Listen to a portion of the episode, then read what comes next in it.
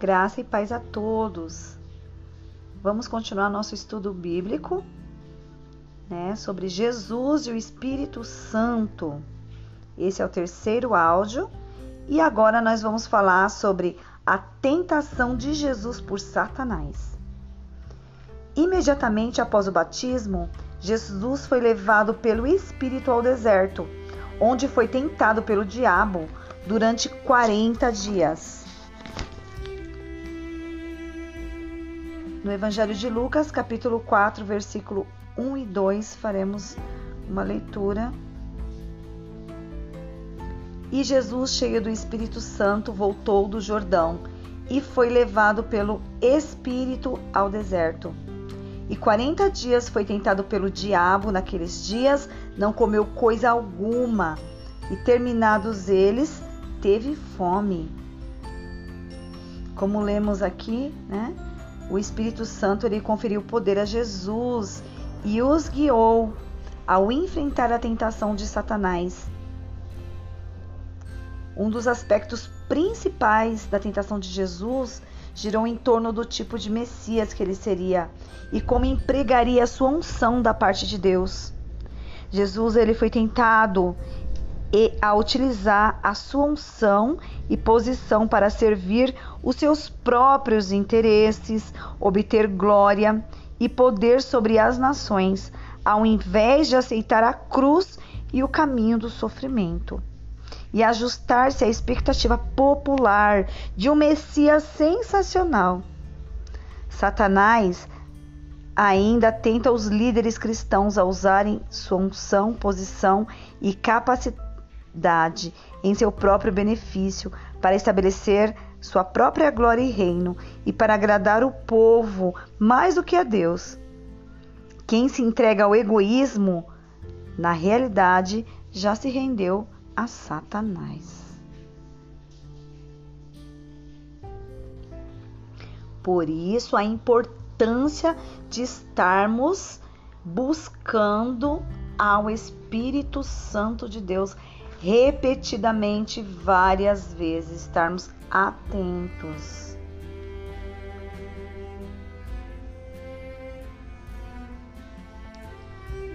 Foi pelo fato de estar cheio do Espírito Santo que Jesus conseguiu resistir firmemente a Satanás e vencer as tentações que lhe foram apresentadas. Da mesma maneira, a intenção de Deus é que nunca enfrentemos as forças espirituais do mal e do pecado sem o poder do Espírito Santo.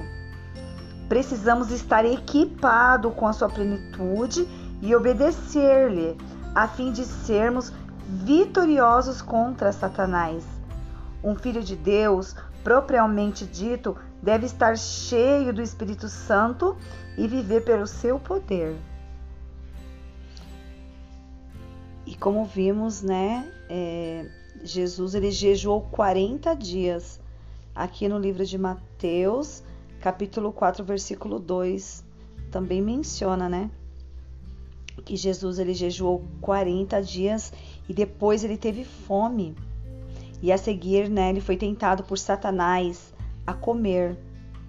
Isso pode indicar que Cristo absteve-se de alimento, mas não de água Abster-se abster de água por 40 dias requer um milagre. Uma vez que Cristo teve que enfrentar a tentação como representante do homem, ele não poderia empregar nenhum outro meio para vencê-la, além do de um homem cheio do Espírito Santo.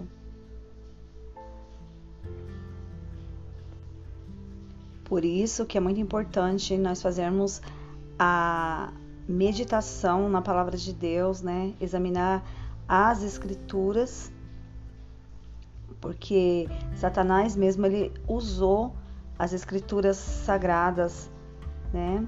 Ele empregou a palavra de Deus com a finalidade de tentar Cristo a, pe a pecar.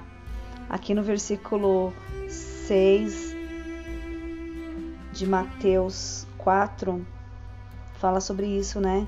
É, Satanás ele disse: Se tu és filho de Deus, lança-te daqui para baixo, porque está escrito: aos seus anjos dará ordem a teu respeito e tomar-te-ão nas tuas mãos para que nunca tropeces em alguma pedra.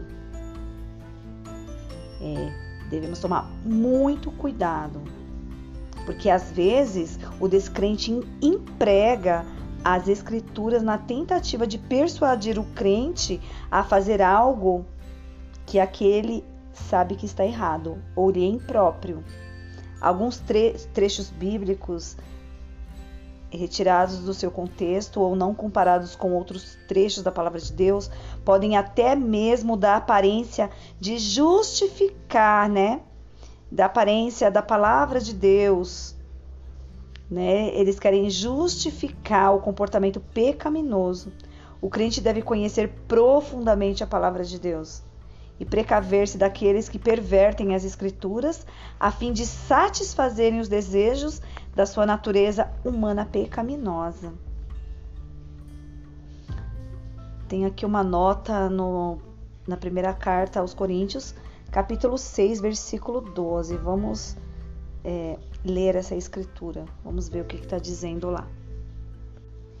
Aqui nessa nota diz que a declaração, né, dessa palavra é claramente uma citação de falsa teologia dos inimigos de Paulo. Pensavam que tinham o direito de fazer tudo quanto queriam. Que diz assim, né? Todas as coisas me são lícitas, mas nem todas as coisas me convêm. Todas as coisas me são lícitas, mas eu não me deixarei dominar por nenhuma delas. Nós vemos aqui também no capítulo 4, versículo 8 de Mateus, né? Então o diabo o transportou à cidade santa e colocou-o sobre o pináculo do templo. E disse-lhe o diabo: Dar-te-ei a ti todo este poder e a glória, porque a mim me foi entregue e dou-o a quem quero. Abri a Bíblia aqui no, no Evangelho de Lucas, capítulo 4, versículo 8, que está dizendo essas palavras, né?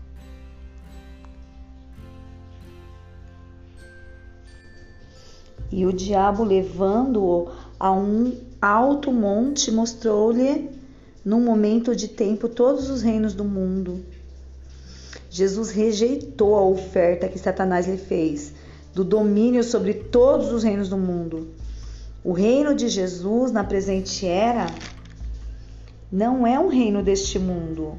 Ele recusa um reino para si, através dos métodos mundanos de transigência, poder terreno, artifícios políticos, violência, domínio, popularidade, honra e glória humanas. O reino de Jesus é um reino espiritual no coração dos seus, os quais foram tirados do mundo. Como o reino celestial é lançado através do sofrimento, da abnegação, da humildade e da mansidão. Requer que dediquemos nosso corpo como sacrifício vivo e santo, em completa devoção e obediência a Deus. Implica em lutar com armas espirituais contra o pecado, contra a tentação e Satanás. Importa em resistirmos à confrontação, resistirmos à conformação com este mundo.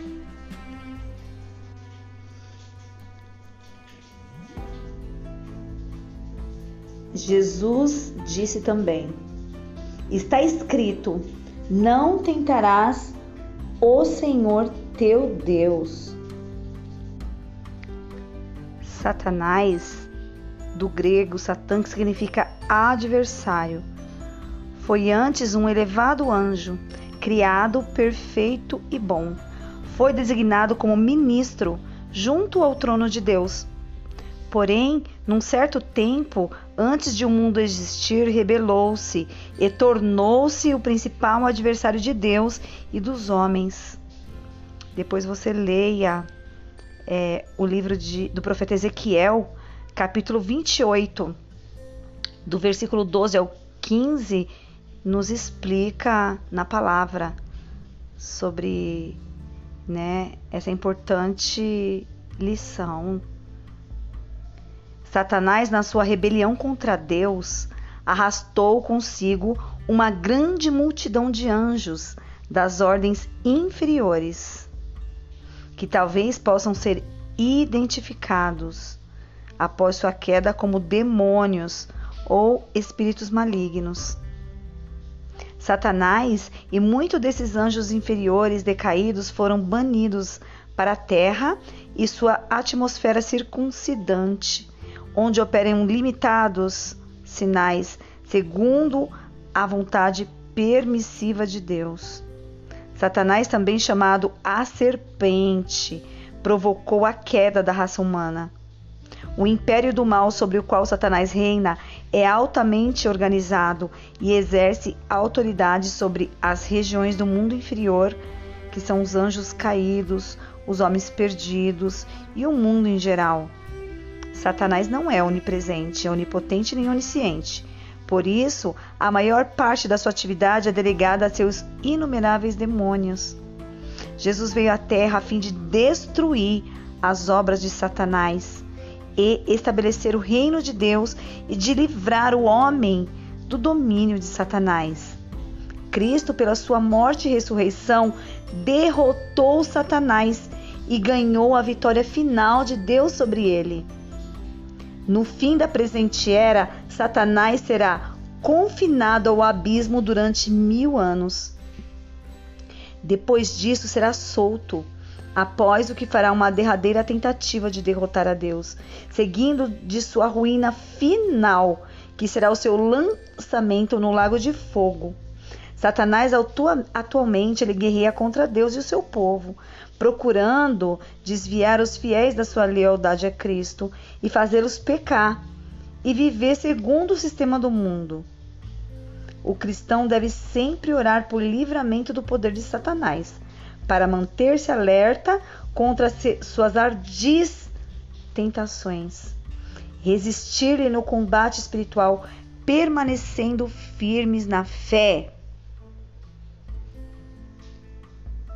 E disse-lhe Jesus em Mateus capítulo 4, versículo 9, 10 e 11: Tudo isso te darei se prostrado me adorares.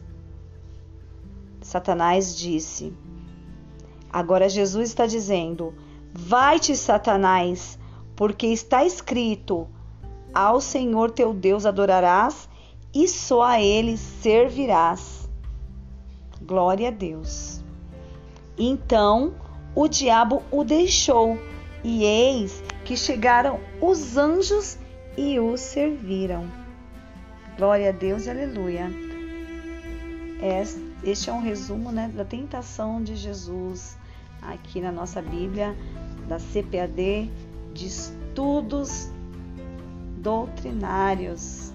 Nós estudamos e lemos sobre a tentação de Jesus e que o Espírito Santo de Deus enche a nossa vida com poder e autoridade divina que vem através de Jesus, do Espírito Santo, Pai, o Filho e o Espírito Santo andam conosco quando nós buscamos, ansiamos e queremos isso para nossa vida. Amém? Que Deus te abençoe e nos abençoe. Glória a Deus. Toda honra, toda glória, todo poder, todo domínio e autoridade esteja com Deus. E Ele derrame sobre as nossas vidas a graça e o Espírito Santo que nós tanto necessitamos diariamente.